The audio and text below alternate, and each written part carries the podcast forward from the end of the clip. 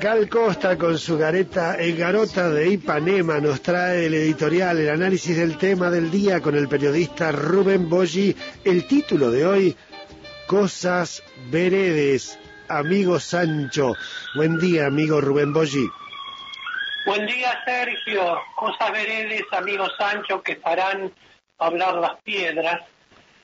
Era uno, la frase que se le atribuye al Quijote de Don Miguel de Cervantes Saavedra y que sin embargo no es, no está en el Quijote y se remonta al romancero del Cantar del Mío Cid, cuando Rodríguez Díaz de Vivar, el Cid, le dice a Alfonso VI, cosas que he decir que harán hablar las piedras. Pero bueno, por esas cosas truchas de la vida, de la literatura, de la historia, tenemos atribuido a Cervantes una frase que no le corresponde a Cervantes, pero que viene bien cada vez que queremos denotar una extrañeza frente a algo que ha ocurrido.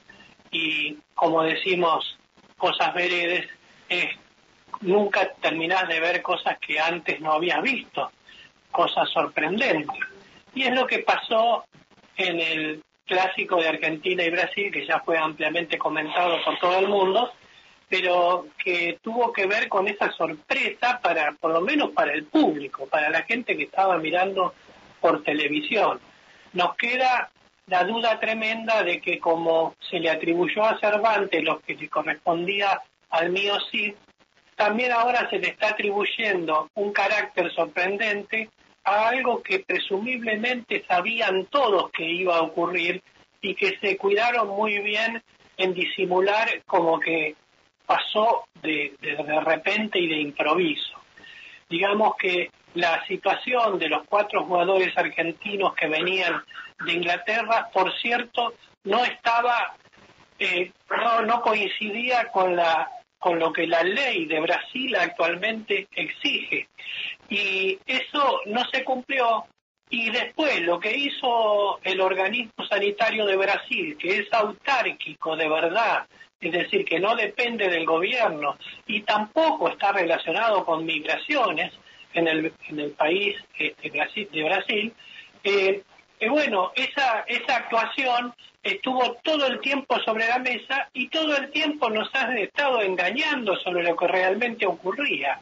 Digamos, no había forma de esquivarle el bulto a lo que la ley de Brasil, la ley sanitaria, en estos momentos dice, que toda aquella persona que viene de eh, Inglaterra o del Reino Unido tiene que hacer una cuarentena de 14 días.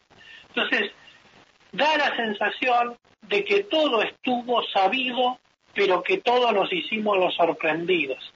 Y ahora tenemos el papelón más grande del siglo en lo que a fútbol se refiere, ya cometido, ya perpetrado.